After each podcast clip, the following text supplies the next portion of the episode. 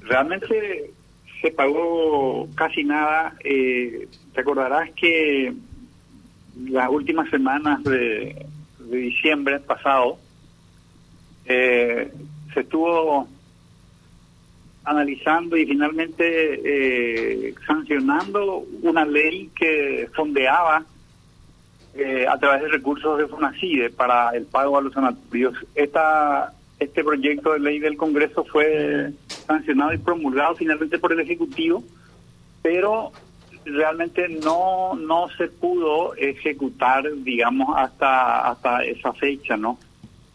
Em, yo tengo cifras de, del viernes pasado, de, del viernes 14, fecha en que hicimos un, un redondeo con los diferentes sanatorios y realmente eh, se ha pagado muy poco eh, de, de, las deudas, ¿no?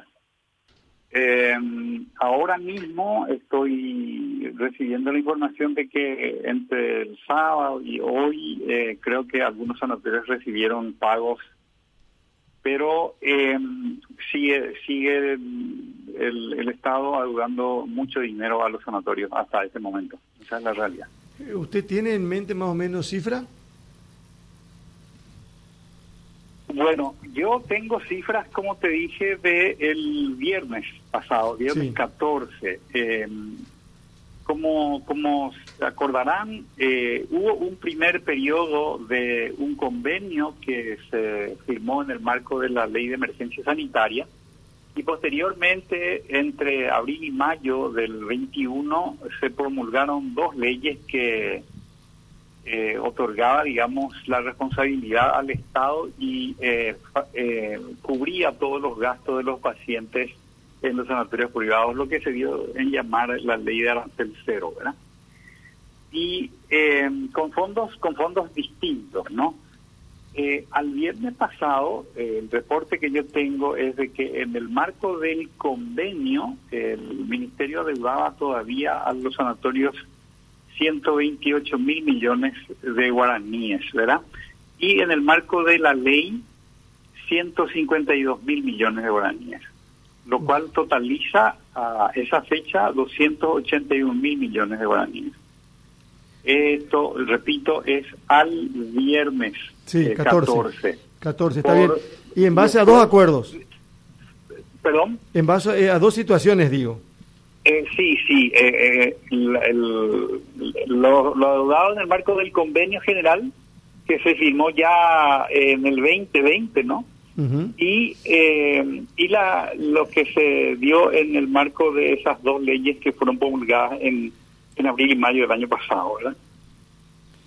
Eh, sí, debo aclarar de que posterior a eso, viernes a última hora y hoy a primera hora, algunos sanatorios reportaron pagos eh, pagos en, concepto de esto, sin poder discriminar exactamente eh, si eh, se refería a lo adeudado por convenio o por ley. ¿Estos son de pacientes atendidos en terapia intensiva, doctor? Pacientes en terapia intensiva y pacientes en salas comunes también, porque el, el tanto el convenio como la ley eh, cubría la asistencia a los pacientes en, ambas situaciones. ¿Qué cantidad de pacientes fueron?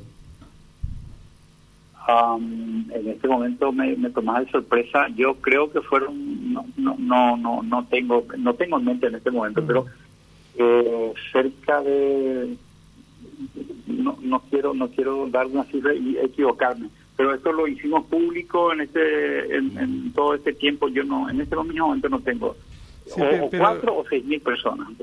no, no. ¿Seis mil? Seis mil, dice. Puede ser un lindo dato. Eh, eh no, lamentablemente en este momento no tengo en mente, pasamos tantas tantas cosas, pero no no no tengo la ah. cifra exacta. Pero ah. sí fueron eh, una, una, una gran cantidad de pacientes. Bueno, pero decime, doctor, una cosita. En, si no se paga toda la deuda, ¿es difícil volver a reactivar un, un convenio en caso de que se disparen los casos y se necesite internación y sobrepase el sistema público la atención? Bueno, eh, esos convenios eh, tuvieron vigencia hasta el 31 de diciembre pasado, eh, que es lo que permitía también la ley de emergencia sanitaria, ¿no? Y la semana pasada, entiendo que el jueves o el viernes, la Cámara de Senadores sancionó una, un nuevo proyecto de ley que planteaba extender el plazo de un eventual convenio hasta marzo de este de este año, ¿verdad?